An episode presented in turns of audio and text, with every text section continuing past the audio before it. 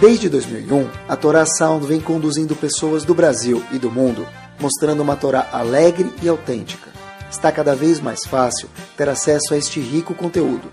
Buscando por Caraguila, nosso aplicativo está disponível na App Store e Google Play.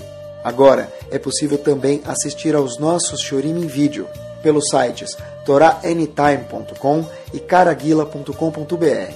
Torá Sound a Torá de sempre, em uma linguagem moderna e simpática, cada vez mais próxima de você. Vamos lá. Muito boa noite. Ibrahim Abaim, brasileiros e brasileiras e aqueles que estão de fora do país também. Queria falar com vocês hoje, se Deus quiser, de um assunto que tem alguns assuntos que a gente fala que eles existem no mundo laico, e, obviamente, que a Torá tem um enfoque dela sobre aquele assunto. O assunto que a gente vai falar hoje, acho que não existe no mundo laico, é um enfoque único, exclusivo da Torá Kedoshá, e parte dele é um pouco abstrato e delicado, mas a outra parte, ela é muito concreta. E a Torá dá um peso muito, muito, muito grande para essa midá, para essa virtude, então requer que a gente dedique o shiur, no caso de hoje, para esse assunto. Here we go. Teve uma época que a gente tinha o Bet HaMikdash, o templo. E uma das avodot, um dos serviços que tinha no templo, no Bet HaMikdash, era feito diariamente, por exemplo, era a menorá. Todos os dias, não era só em Hanukkah, e não tinha Hanukkah na época do Bet HaMikdash. Então, todos os dias o Cohen ia e ele acendia, ele limpava, preparava, colocava o pavio, e ele acendia a menorá diariamente. Quando o Bet HaMikdash foi destruído, o que aconteceu? Aí sim veio o milagre com a menorá instituíram, por exemplo, Hanukkah. Sei que hoje o shur não é sobre Hanukkah, mas eu queria só pegar o gancho e a gente vai ver onde a gente vai chegar juntos. Agora, Aonde a gente faz o milagre da menorá, pessoal? Onde a gente comemora o milagre da menorá? Aonde? Na casa das pessoas. Cada pessoa acende na sua casa o milagre que houve com a menorá. A menorá, o azeite que deveria demorar um dia, durou oito dias. E a gente comemora o milagre da menorá do Bet HaMikdash, cada pessoa na casa dele nos quatro cantos do mundo. Olha que interessante. Então a gente nunca pensou nisso, mas tem uma coisa muito, muito curiosa, pessoal. Se a gente for olhar, olhem que interessante. Qual é o melhor lugar mais similar ao Bet HaMikdash que a gente deveria acender a menorá? Na sinagoga ou numa yeshiva, por exemplo, numa casa de estudos. E a gente sabe que a gente acende na sinagoga, mas a, o acendimento da sinagoga nem vale para a pessoa. Inclusive, uma pessoa que acendeu na sinagoga, ele tem que voltar e acender em casa.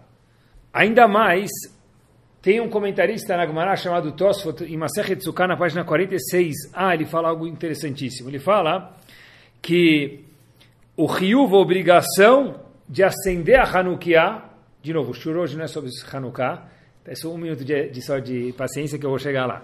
Mas o Ryuv, voltando, Tosfot diz que o Ryuv, a obrigação de acender a Hanukkah, não existe para uma pessoa que não tem uma casa. Uma pessoa que não tem casa, por exemplo, onde ele coloca a mezuzá? Nenhum lugar. Uma pessoa que não tem uma casa não acende a menorá, a Hanukkah, melhor dizendo, por quê? Porque não existe nem obrigação de acender a Hanukkah uma pessoa que não tem uma casa. Então daqui tem uma coisa muito interessante, que qual é a lógica, pessoal, de eu acender a Hanukkah para lembrar o milagre da menorá na minha casa? Deve ser muito mais lógico fazer um lugar semelhante. O lugar semelhante ao Bet HaMikdash mais semelhante é a sinagoga. A gente sabe que a obrigação é na casa da pessoa. Se a pessoa tem, não tem casa, ele nem precisa acender. Por que a gente não acende na sinagoga somente? O acendimento da sinagoga nem vale para casa. A resposta, Rahamim falam para a gente uma coisa interessantíssima, e aqui vamos uma novidade. Na definição de Hashem e dos nossos sábios, a palavra Betamigdash, que não existe mais, ela ainda existe em alguma forma. Onde é o Betamigdash?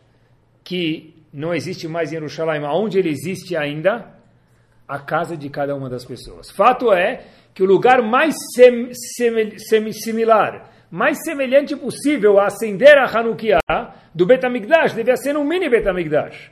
Por que a gente acende em casa? A resposta é que está certo. O lugar mais semelhante possível ao Bet HaMikdash, ao templo, é a casa da pessoa.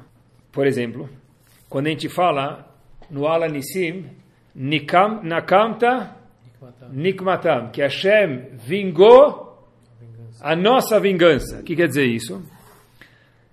Hashem Nekamta Nikmatam, que Hashem vingou a nossa vingança. Qual a nossa vingança? Que Hashem transformou o Bet HaMikdash em muitos Bate Mikdashot, de alguma forma ou outra, que é a casa da pessoa, e não o Bet HaKnesset, sem desmerecer, obviamente, a sinagoga. A pergunta que eu fiquei questionando comigo mesmo depois que eu vi isso é como que eu posso fazer para fazer jus para que minha casa seja um Betamigdash? O que, que eu preciso para que minha casa, o meu lar, o nosso lar, possa ser o Betamigdash que nos olhos dos Chachamim e de Hashem, assim ele é visto? Comecei a pensar e eu vi que, como se fala casa em hebraico, não vi isso escrito, mas tá bom, depois que eu escrevi eu vi escrito, pronto. Como se fala casa em hebraico? Bait. Como chama o templo em hebraico? Beit Ha-Migdash. Então, vamos lá. Qual a diferença entre casa e Beit HaMikdash? Ou em hebraico entre Bait e Beit HaMikdash? Qual a diferença? A palavra Migdash, Masmut. Casa em hebraico é Bait. Beit HaMikdash é o templo. A diferença entre Bait e Bait Amigdash é a palavra Migdash. O que, que faz uma casa se assemelhar e ser um Beit HaMikdash, então? Kodesh. Kedushá. Top.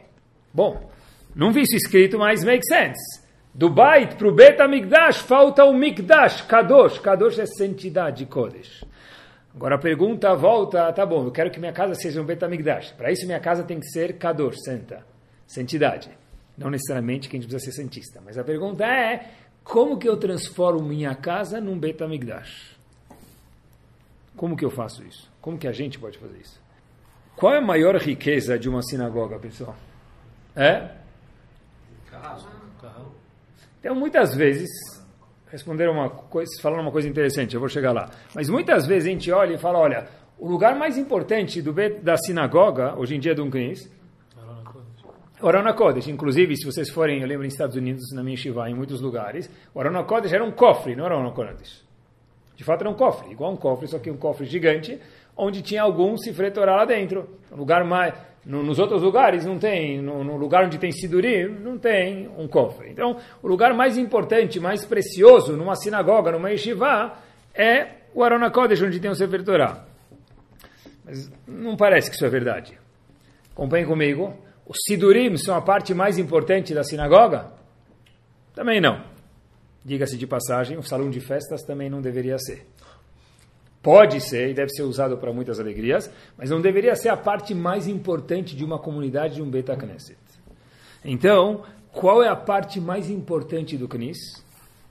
Eu, tu, ele, nós, vós, eles. Os mitpalelim, as pessoas que rezam, que frequentam o Knis. Essa é a parte mais importante da sinagoga, mais inclusive, com todo o respeito, reiteramos com todo o respeito, do que o Sefer Torah. Por quê? Porque qual é a razão da sinagoga ou de uma yeshiva existir, pessoal? As pessoas. Olhem que interessante. O que, que vale eu ter uma sinagoga? Olha, você vai na sinagoga e fala, uau, que lindo. Sidurim novos. Sefer Torah intacto. Gmarot, você abre e sente o cheiro. Sabe, a gente, eu gosto de cheiro. Você sente aquele cheiro gostoso do livro. Oh! Boremine Bessamim. Por um lado é bonito, por outro lado é triste demais, porque mostra, se eu tenho uma sinagoga que os livros não são usados, que o Sefer Torah foi mal usado, que as Gmarot estão intactas, o que, que isso mostra para mim? Ou que a sinagoga foi inaugurada semana passada, Mabruk, ou que não tem ninguém, Mafshihada. Então, um livro muito usado, um Sefer Torah usado, um Sidur caindo aos pedaços, que seja essa terminologia, isso é, o maior, é a maior riqueza de um Beta Knesset. Por quê? O Magmará, às vezes você abre o Magmará que as primeiras 10, 15 páginas estão despedaçando. Parece que é a Magmará que sobrou da Lituânia, de Halab. O que aconteceu? Não é tão nova. Não, mas tem tanta gente que estudou que ela está caindo aos pedaços. Uma sinagoga, uma sinagoga que precisa ter porteiros, desde o Netz até 8, 9, 10 horas da noite, porque tem gente entrando e saindo, Isso é um lugar vivo, não é um museu, porque o Beit Knesset não foi feito para ser um museu. Então, qual é a maior riqueza do Beit Knesset? Todos nós, frequentadores do Knis. A sinagoga não é um museu.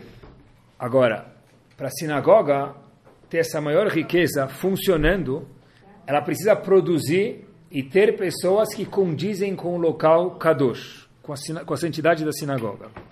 E toda a casa é um Bet Amigdash. Como? Porque presta atenção, a parte mais importante da sinagoga somos nós.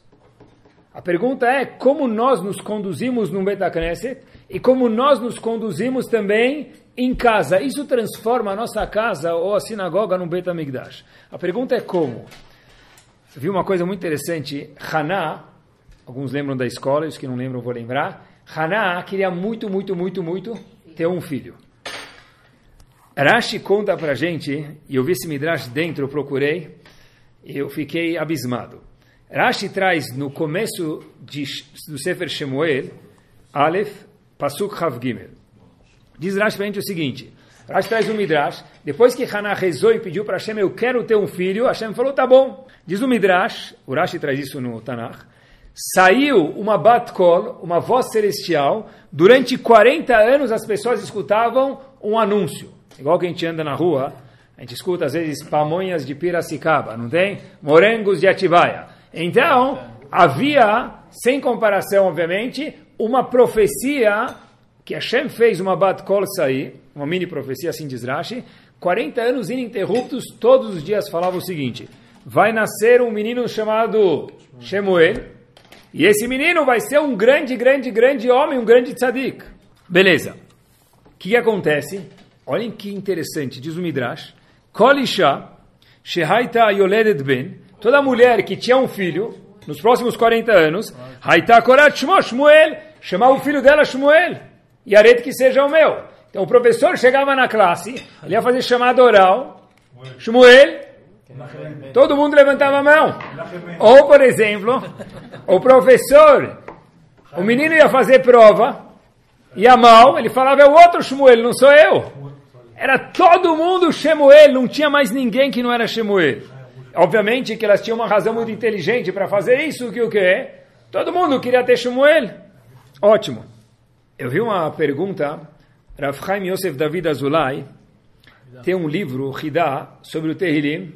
Eu consegui achar esse livro. E a pergunta que ele faz é o seguinte, qual é a necessidade de avisar 40 anos antes? Em toda a comunidade com uma profecia que as pessoas escutavam, daqui 40 anos vai nascer um menino chamado Shemuel, e esse menino vai ser um grande homem em Ben Israel. Quem vai ter esse filho? Uma mulher chamada Haná. Então, cochicha no ouvido dela, porque avisou na sinagoga, na comunidade inteira, apareceu no jornalzinho da sinagoga, na revista da sinagoga, durante 40 anos, vai ter um menino, que algum dia vai nascer nos próximos 40 anos, chamado Shemuel. Who cares? Só tem uma mulher que vai ter Shmuel, e esse único menino que teve foi Shmuel, filho de Haná. Só Haná ia ter filho, por que avisar isso para todo mundo? Olha que resposta top. Um, para ter um Shemuel, era necessário ter outros 10 mil Shemuels que iam querer escutar ele. Porque Hashem sabia de tudo e sabia, olha, não adianta eu criar uma geração onde nela vai ser um grande homem, um grande profeta, Shemuel, filho de Haná, e não tem pessoas aptas e querendo escutar ele. Se todo mundo está só querendo saber da bolsa de valores, e se todo mundo não se interessa com nada de Torá ou coisas que são de um nível espiritual, então para que, que me serve Shmuel? Então Hashem avisou 40 anos antes, todo mundo começou a preparar a geração. Tá certo que vai sair só um Shmuel Navi, mas Toda a geração estava pronta e apta, achando que ia ser o filho dela, que poderia ser o Shemuel. Então Shemuel já tinha um grupo de pessoas que poderia escutar ele. Mas mais ainda, como cada uma das mães educou Shemuel, que achava que ia ser Shemuel Anavi, cada uma achou que ia ser o filho dela. Como que ela educou o filho? Onde o filho ia, com quem ele falava, onde ele estudava, o que ele fazia e o que ele ouvia. Eu estou escutando faz 40 anos, faz 38, faz 20, faz durante 40 anos, que vai nascer um Shmuel, e esse Shmuel vai ser um profeta e vai ser um grande homem. Os mulheres correram. Agora, tá bom, saiu o resultado da Mega Sena. Quem foi a grande vencedora do prêmio Shemuel Anavi? É? Haná. Haná. E agora, toda, todo o resto que fez o bolão, participou do bolão da Mega Sena, o que, que fez com, com o ticket? Zbale, lixo. Porém aqui, o Hidá ensina para gente algo monstruoso. Diz Rav Chaim Yosef David Azulay, precisava ser um mekubala para falar uma coisa dessa. Diz o Hidá, o Hidá tem um livro sobre o Terrilim chamado Yosef Tehilot. Eu li isso dentro, pessoal, não consegui acreditar, eu li algumas vezes. A impressão é muito antiga e ruim, tem que ler devagar, mas por ser um livro do Hidá, merece uma atenção especial. Diz o Hidá, todas as outras mulheres que acharam que o filho delas ia ser Shmuel Anavi, chamaram o filho de Shmuel para ganhar essa profecia e a profecia se concretizar com ela, diz o Hidá, o que, que aconteceu com todos esses meninos? Todos eles virar, viraram Nevi, profetas. Não igual Shmuel Anavi, não seis estrelas, mas viraram profetas. Agora, diz o Hidá, olhem que interessante. Shemuel, já que elas chamaram o filho de Shemuel, e obviamente ele quis dizer, agiram conforme esperado que ia ser um profeta, possivelmente, Nitnaveu, todos viraram profetas, diz o Hidá. Pessoal, olhem como o Hidá termina o comentário dele. Veu Hidush Atsum Varav. Isso é uma novidade estronda. Giant, master. O que? Que todo mundo virou profeta. Por isso que Hashem também falou para as mães 40 anos antes, algum vai ser Shmuel. Mas por que não contou só para Haná? Um, para ter um público que vai escutar Shmuel, e dois, para dar chance de todo mundo virar um pouco de profeta, e todos viraram profetas de Zuhidá. Daqui eu aprendi que se uma pessoa se comportar com Kudushá, tiro e queda, ele vai ser um Shmuel. A Navi, três estrelas, quatro estrelas. Só teve um Shmuel, a Navi, cinco estrelas que a gente conhece. Mas muitos foram dois, três, quatro estrelas. A geração inteira que chamou o filho de Shmuel e agiu conforme, teve um Shmuel mini Navi profeta. Assim diz o Hidá. Será que isso é, era só para aquela geração ou é para sempre? Simples. Tem uma paraxá na semana, no Parashá no Sefer Torah, Kedoshim Tiyu. Qual a tradução da palavra Kedoshim Tiyu, pessoal? Sejam santos. Essa é a tradução. Para quem Hashem está falando isso? Para quem é Cohen, Cohen Gadol, Bet HaMikdash, mora em Bnei Brak, o filho dele é Rav da Yeshiva de Ponovitch, para quem Hashem está falando Kedoshim Tiyu, sejam santos? Para todo mundo. A obrigação não é somente para Shmuel naquela época. A obrigação de ser Kadosh, ser santo é para todo mundo, inclusive no século XXI, inclusive para nós, que moramos fora de Israel, não muda. Kedoshim Tiyu é para todo mundo. A casa da pessoa é um pequeno Bet HaMikdash. A diferença entre o Bait e o Bet HaMikdash é a palavra Kadosh.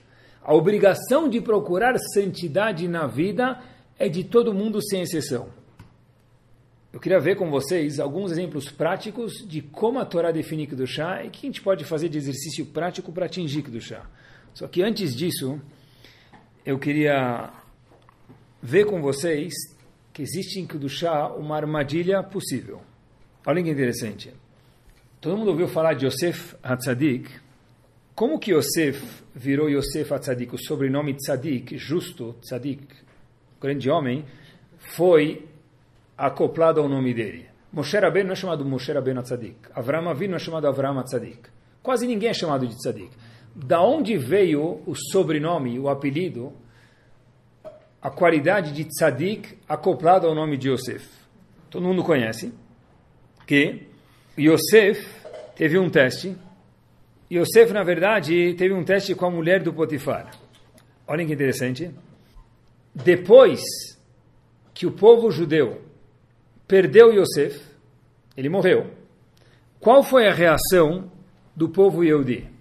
Yosef era o, o master, a pessoa mais importante economicamente e religiosamente também falando no Egito. Então Yosef faleceu, o representante dos Eudim faleceu no governo, na ONU, no Egito. O que, que sobrou do povo? Qual foi a reação do povo, religiosamente? O que está escrito?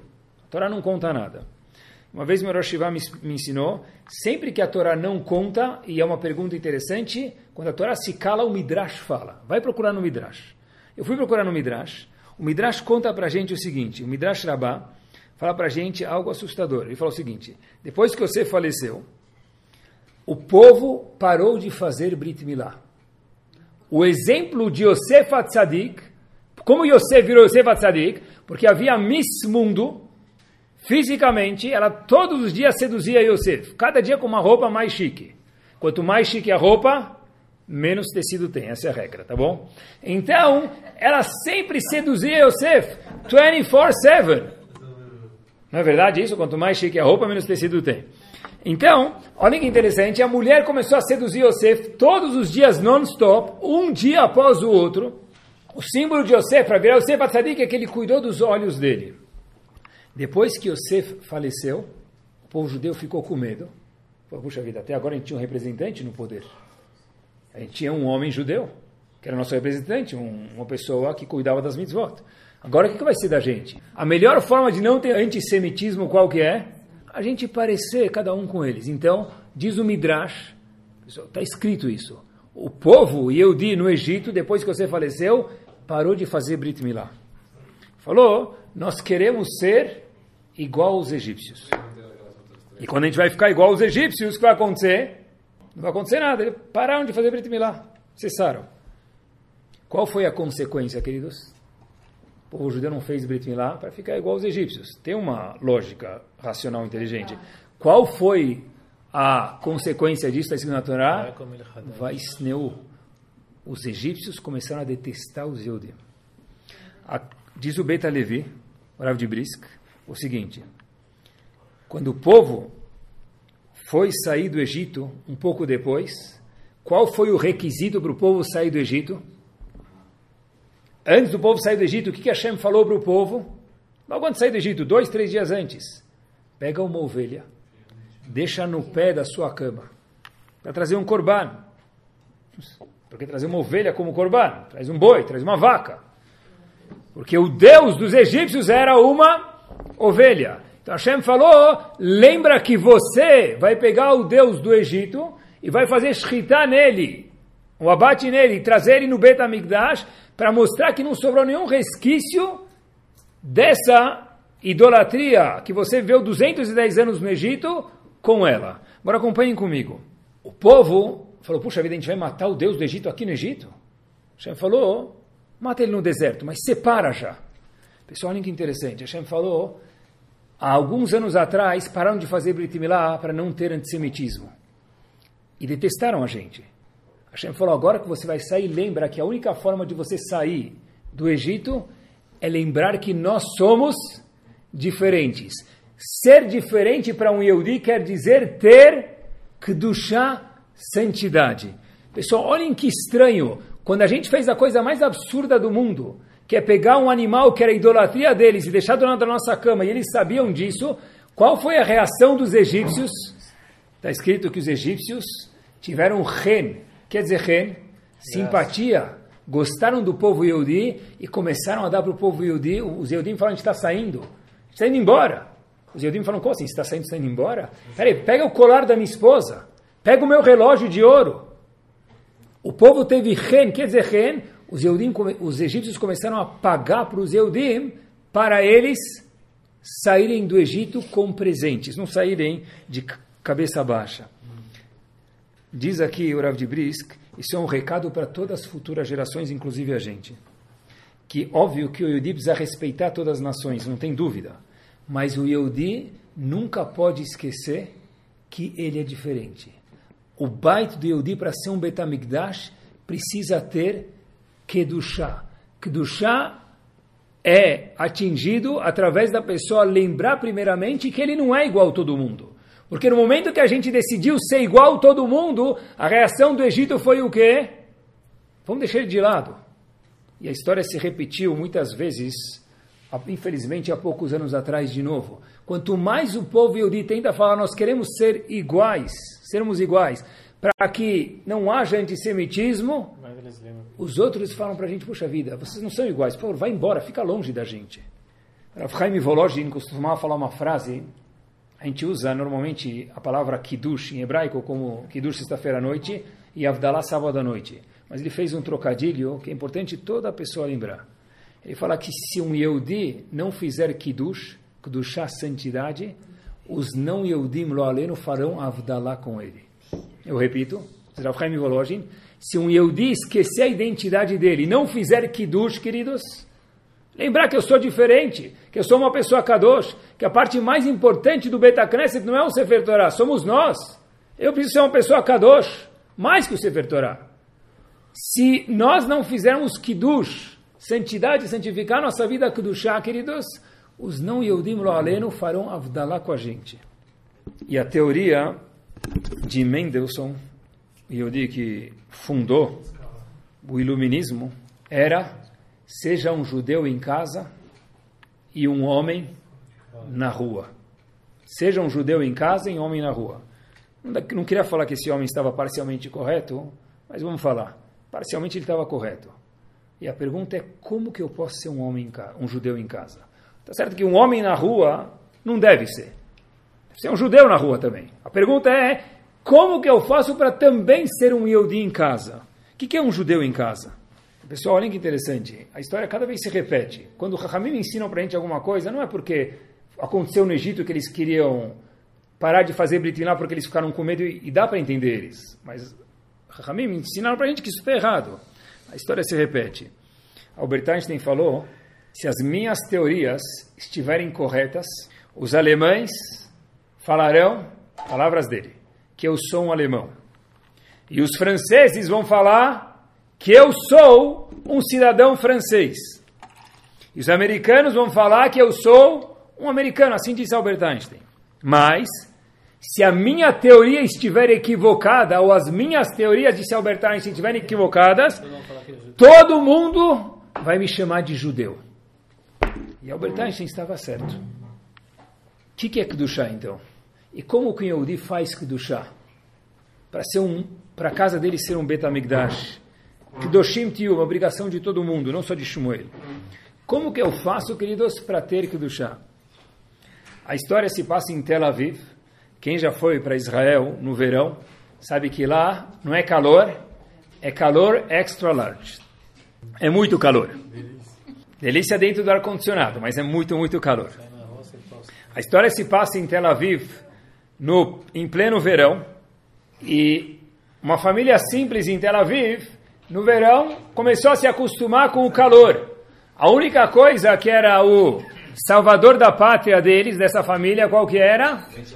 A janela. Tinha um ventilador, tinha um ventilador pequeno, mas especialmente a janela. E quando soprava, soprava um bafo, mas pelo menos ventilava alguma coisa. De repente, olhem que história, olhem que do chá, queridos. Novos vizinhos se mudam para o prédio. E, de novo, eram os vizinhos da roupa chique, de pouco tecido. E a mãe falou para os filhos, olha, daqui para frente eu acho que não condiz com vocês, filhos, não condiz com do chá de vocês, brincar embaixo do prédio já, porque o pessoal não está se vestindo muito bem e não condiz, não é, não é para um Yehudi ver isso. Tá bom, olhem o que é Kedushá, queridos. História do nosso século. Os filhos atenderam a mãe, a mãe ficou toda feliz. Difícil. Foram brincar na rua, mas não brincavam mais lá. E olhem que interessante.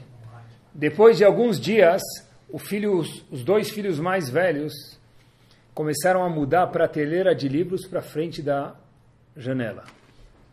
A única janela que tinha na casa é o único salvador da pátria que tinha na sala. Daquele calor quente demais. E a pergunta que a mãe fez para os filhos, mais velhos, falou, filhos, por que estão mudando a prateleira para frente? Não vai, o vento que pouco já passava aqui, quase que não vai mais passar.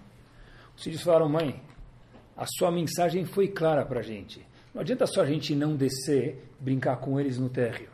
Se a nossa janela tem a face norte dela para o playground e lá Todos os dias de manhã, durante o verão, vai ter mulheres mal vestidas e a gente às vezes vai para a janela por calor, a gente vai acabar vendo o que não deve ver. Então, para precaver e cuidar dos nossos olhos e ter que duchar nos nossos olhos, a gente colocou a estante na frente da janela. Eu contei essa história para me motivar e para me ensinar que no século 21, pessoas que não são filhos de Rabanim, são Yehudim, e querem procurar Kiddushah, que a casa deles seja um Bet Hamigdash que ficou, como se comportam? Eu cuido dos meus olhos, a tal ponto de possivelmente colocar uma prateleira, queridos, na frente do na frente da única janela. De verdade, pensem junto comigo, queridos. Vê o pensamento agora à cabeça. Se uma pessoa vai em Genópolis, os andares baixos eram mais caros do que os altos. Agora já não tanto porque tem elevador de Shabbat. Mas, se a gente for olhar um pouquinho, quando a pessoa vai morar no vigésimo andar, vigésimo quinto, décimo quinto, ele se preocupa, graças a Deus, e continua assim, se tem elevador de Shabbat ou não. Mas, exemplo, se, meu, se a minha janela dá na frente da piscina olímpica de não sei da onde, não sei porquê, é uma pergunta boa, tem que a gente um dia matutar, por que, que isso a gente não leva em consideração? Elevador de Shabbat é uma vez por semana que a gente usa, é um dia por semana. Piscina com gente mal vestida, pessoal, são todos os dias. Eu sempre tive dúvida de um passuco da Torá. Kudushá é cuidar dos olhos também. Eu sempre tive dúvida de um passuco da Torá, queridos. Qual a segunda paraxá da Torá? Parashat Noach. Concordam comigo? Como termina o último verso de Parashat Bereshit? Famoso passo que os faradim falam na Avdalah. Venoach matzachen bene Hashem. Noach encontrou graças nos olhos de Hashem. O que, que esse passo me ensina? Nada. Noah Abu Sakana. Hashem falou para ele, Yaleta, você é o cara da geração. Venoach matzachen bene Hashem. Hashem gostou muito de Noach. A pergunta que fica é como? O que, que ele fez?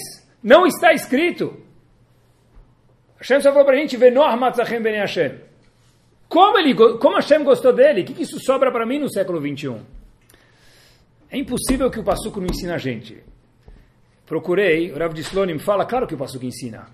Olhem como ele leu o Passuco, pessoal, olhem que master. Venoach matzachen, Noach encontrou graças como Be'enei Hashem.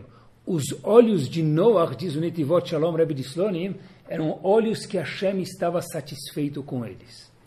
Venoach matzachen, e essa mensagem para o século 21, Bene Hashem eram olhos que eles tinham Ashgahá de Hashem. Não tinha só Ashgahá com 40 serinhos no requeijão, no leite, na carne. O olho de Noach tinha Ashgahá Bratit. É incrível isso. Venoach matzachem, como Bene Hashem. E fica a lição para a gente aqui. Já vi escrito algumas vezes isso. Famosa família Buhatzira. Todo mundo conhece eles pelo tapete voador. Da onde veio a Kudushá dos Rabanim? Família 1, um, filho, bisavô, avô. Da onde veio a Kudushá desses homens monumentais? Todos eles escrevem e falam, todos, dinastia Buhatzira, a nossa Kedushá veio única e exclusivamente dos nossos olhos. Obviamente que eles cumpriam todas as mitzvot e daí por diante, mas o que é o chantilly deles, diz, eles próprios disseram isso, nós sabemos que a nossa Kedushá, o nosso poder de Torá veio única e exclusivamente dos nossos olhos em especial. E a gente fala isso duas vezes no hino nacional. Todos os dias no hino nacional, queridos, a gente fala isso. A gente precisa lembrar o que a gente está falando. Não segue os seus olhos, gente fala para a gente. Por quê? Porque a tendência normal, especialmente de um homem, é, passou, me permitam, olhar. A pessoa precisa se controlar, se habituar para não olhar. Mas a Kedushá da pessoa depende disso. Ele não pode falar, ele pode falar é difícil. Por exemplo, é difícil, eu vou trabalhar sobre isso. Mas eu não posso falar desencana. Porque desencana quer dizer abandonou o barco. O que, que sobrou de um Yehudi?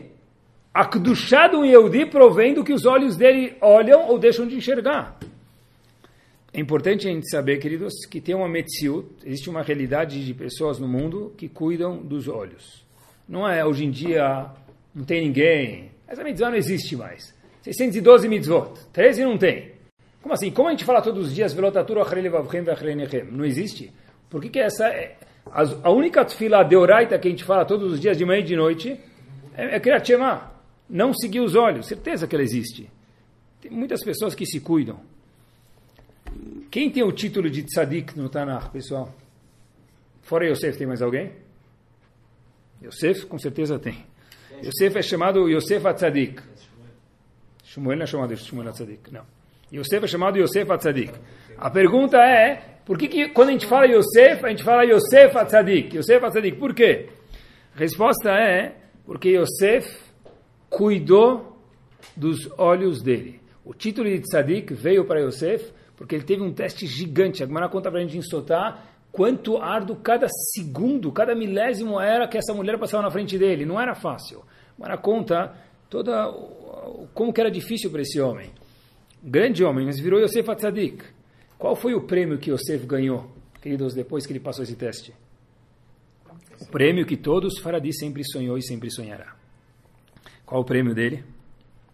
Yosef ganhou a brachá de Hamse Aleo.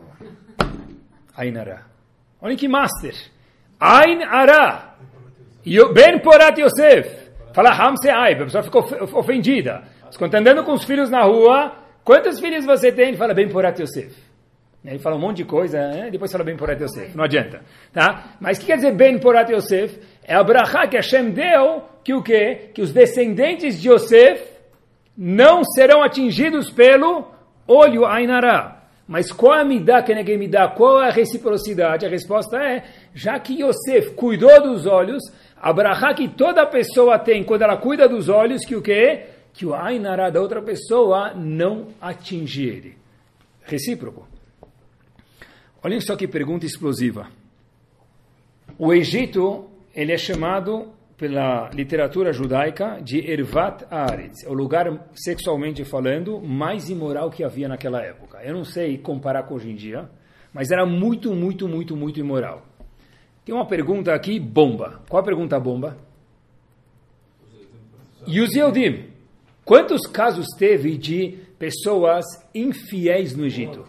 Um caso! E a Torá conta pra gente, porque a Torá conta pra gente para falar, teve um and that's it. Esse é o único. Teve um caso que a Torá conta, depois quem quiser dar uma olhada. E, e todos os outros... Boa, e todos os outros casos. Essa pergunta, cadê a, cadê a proteção deles? Da onde, que proteção eles tinham? Não dá para entender isso. Eles estavam no lugar mais feio, rude, mais feio. Ervata Aretz, lugar mais sujo. Imagina morar num bairro onde só tem gente vulgar. Como que é possível que 210 anos só uma pessoa foi afetada? Rahamim respondem para a gente que como que foi? Teve um homem que semeou Kedushá naquele lugar, muitas décadas atrás. Esse homem foi Yosef Atzadik. A força, o teste que esse homem sobrepassou, deu força e proteção para todas as futuras gerações, até que, queridos, escutem com quatro ouvidos, somente uma pessoa escorregou com a mulher do vizinho. Uma! Ninguém mais, apesar de morar no lugar mais imoral do mundo. Por quê? Não foi por acaso, porque Yosef, a Gemara fala com as unhas dele, literalmente, se esforçou para não fazer a verá com essa Miss Universo Eshet Potifar, já que ele se esforçou tanto, Hashem falou, essa sua semente, Yosef, vai produzir frutos para o resto da vida. Esses frutos, queridos, foram um fato que nenhuma pessoa, fora aquele um caso, tiveram uma relação indelicada sexual durante os 210 anos no Egito. Né? Uma pessoa que faz Mesirut Nefesh, se esforça, de fato, o Kadosh Baruch Hu ajuda ele. E ajudou todas as gerações futuras de Yosef, que somos todos nós, descendentes dele. A gente fala todos os dias, nos Terrilim que a gente fala de manhã, traduzam para mim, por favor, Tehilato Bikhal Hasidim. Um dos Arilukas que a gente fala todos os dias de manhã, Tehilato Bikhal Hasidim. Qual a tradução? Tehilato, o louvor dele, quem é ele? De Hashem, Bikhal Hasidim. Na congregação dos Hasidim. Aonde eu vou? Para Borough Park?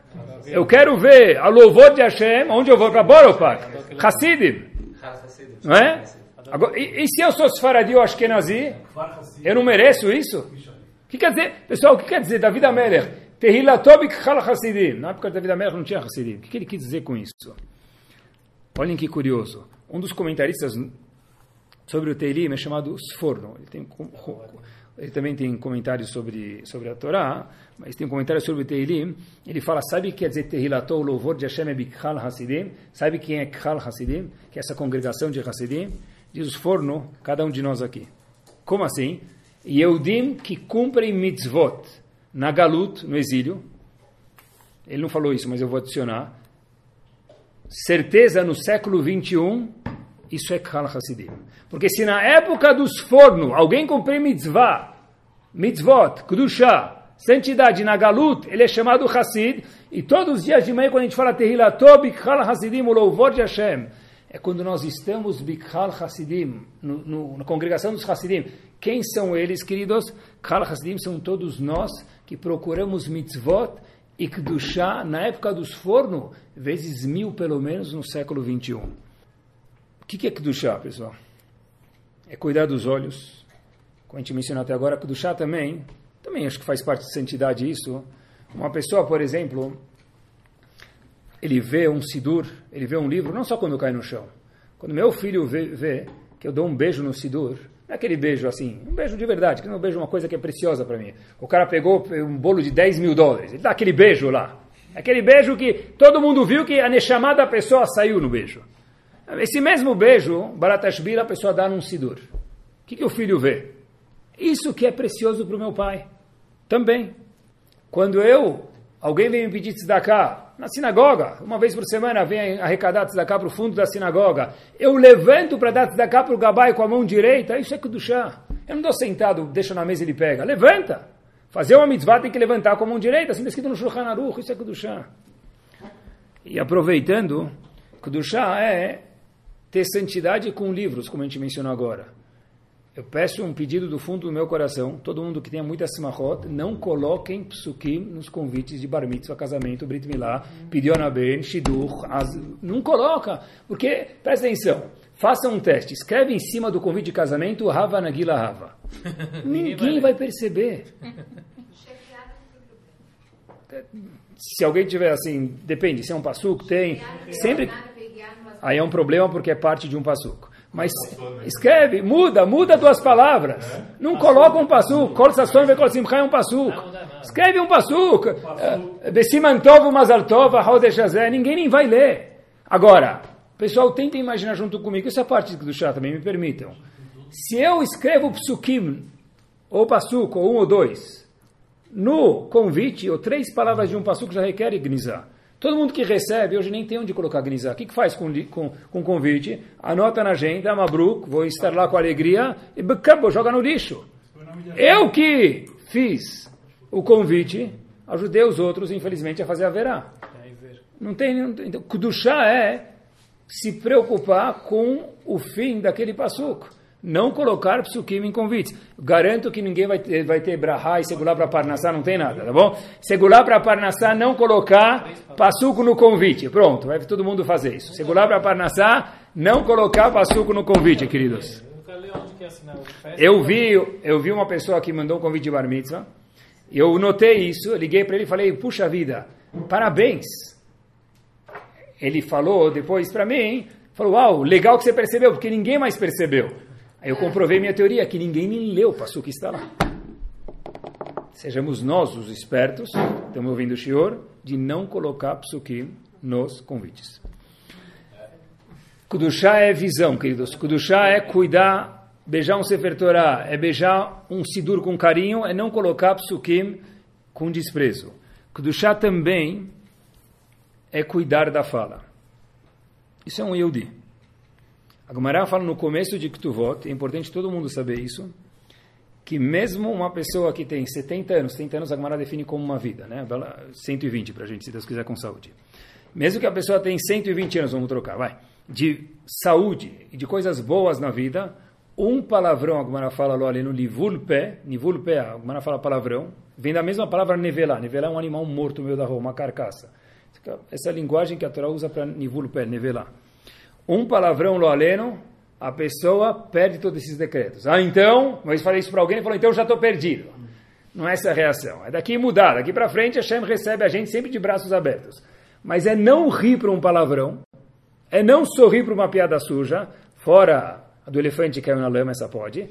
Mas todo o resto, se na minha casa contam um palavrão, eu tenho que falar, uau, por favor, não repete para mim que eu não curti. Não dá ascamar para um palavrão. Chá condiz da boca da pessoa.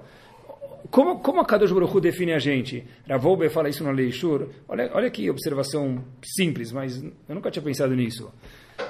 Quando Hashem quer definir o povo judeu, a gente fala no Kiddush todo Yom Tov, Veromemano Mikol Lashon. Quando Hashem falou, eu quero mostrar quem vocês são, povo judeu, a gente fala isso todo Yom Tov, Hashem nos elevou de todos os, não povos, idiomas, Lashon. Veki deixaram bemitzvotav, e nos santificou com as suas mitzvot. Olha que interessante. O Akdushá do Yehudi vem de duas formas, do Lashon, da linguagem, queridos, e de fazer as mitzvot. Obviamente que o, o contrário de um palavrão, qual que é? O Kadish, agora fala. Igual que um palavrão lo aleno, ele queima 70 anos de bons decretos, assim tá camarada, ninguém discute, discute isso. Assim um Kadish bem respondido, ele dá um Amém Yesh Merabá bem respondido, ele dá 70 anos de coisas boas. Não adianta falar um palavrão e depois falar um Kadish. Não é isso que eu quis ensinar para vocês, tá? Mas é a importância do Kadish e quanto desagradável nos olhos de Hashem é um palavrão e nos nossos olhos também tem que ser isso, isso condiz com o Kudushá. Falar palavrão ou escrever no grupo é a mesma coisa, tá bom? É a mesma coisa. O Razonish uma vez estava num Din Torah, num julgamento, um caso monetário julgando. Uma das pessoas que estava um contra o outro, vamos chamar assim, levantou e falou: Você é um mentiroso. Razonish parou o Din Torah e falou para ele: Querido, você poderia ter falado isso de uma forma um pouco mais delicada. Em vez de falar você é um mentiroso, fala para ele você não está falando a verdade. Perguntou esse indivíduo para o Razonish, o que, que muda? Falou, um Yehudi tem que ter uma boca mais delicada. Vocês lembram daquele disco de vinil? Ninguém lembra da vitrola, disco de vinil? Não, todo mundo que lembra é velho, mas tudo bem, vai pessoal. Disco de vinil tinha uma agulha. Qualquer falha que tinha no disco de vinil, a agulha fazia o quê? Pulava. É isso mesmo. A boca do Yehudi tem que ser igual àquela agulha sensível. Faz diferença falar você é um mentiroso ou falar, olha, o que está falando não é verdade. O Razonish parou, o Razonish parou o julgamento e falou, Habibi, fala a mesma coisa de um jeito delicado. Mas por quê? O Rovat Levavot dá um mergulho no psicológico da pessoa e fala o seguinte, a boca da pessoa é um raio-x do que tem no cérebro da pessoa. Uma pessoa que fala de forma vulgar é porque ela tem uma cabeça suja. Uma pessoa que fala de uma forma delicada, gostosa, agradável, é porque a cabeça dela é um grande coração, um amor. Uma cabeça trabalhada, com uma cabeça sofisticada. Repito, diz o Rovat Levavot, a boca da pessoa é um raio-x do que, que, tem na cabeça da pessoa. Dá para ir da, da, do cérebro para a boca ou vice-versa. Se eu trabalhar minha boca, o meu cérebro também fica mais refinado. Kudushá é a fala da pessoa, é falar de uma forma mais delicada. E com isso nós terminamos o nosso ponto final. Como que eu tenho a Kudushá? A gente falou que Kudushá é o olho da, da pessoa, é a fala da pessoa, como a pessoa fala e o que, que ele deixa de falar. Kudushá é quando a gente cuida de um passo, a gente dá um beijo num livro com carinho aos nossos filhos, e a gente tem que perceber isso. Mas Kudushá nada menos é o mais óbvio sempre antes de fazer uma mitzvah, homem ou mulher, a gente fala Baruch Hashem. Óbvio sim, mas talvez a gente nunca tinha pensado nisso. Eloqueno melech haolam asher que deixaram bemitzvotav, Hashem nos santificou com as mitzvot. A diferença de um Yehudi, aponta Rav Shimon Schwab, e de um não Yehudi são as mitzvot. Por que, que o corpo de um Yehudi, depois de 120 anos, mesmo que ele cessou de existir, ainda precisa ter um respeito? Porque Asher que deixar no mitzvotav. O que faz o corpo da pessoa ter que duchar é, são as mitzvot. Se é assim, se um segundo antes de eu, mulher, acender a vela de Shabbat, eu parar um segundo, falar, uau, eu estou indo agora fazer uma mitzvah. Se eu já rezo o Baruch Hashem com Minyan todos os dias, um segundo antes de colocar o filim, uau, eu estou indo agora fazer uma mitzvah da Torá porque Hashem me mandou. Asher Kideshanu Bemitzvotav. O corpo de Yehudi, ele só é Kadosh porque nós temos as mitzvot, querido. Que Bezat Hashem, a gente tem o zehut de olhar para as mitzvot como oportunidade de deixar uma vitamina. Comer gefilte fish e kibe não faz ninguém kadosh. Faz a gente engordar e ficar feliz, sartén. Mas a Kedushá do Yehudi provém única e exclusivamente Asher Kideshanu Bemitzvotav. Que Bezat Hashem, a gente possa ter um olho mais puro, que a gente possa ter um, uma boca mais saudável, que a gente possa aproveitar os erros das mitzvot e que de fato a Kadosh Baruch Hu possa falar para a gente, uau, você é Yehudi, homem ou mulher, um Sefer Torah móvel. Torah Sound, desde 2001, aproximando a Torá dos e de você.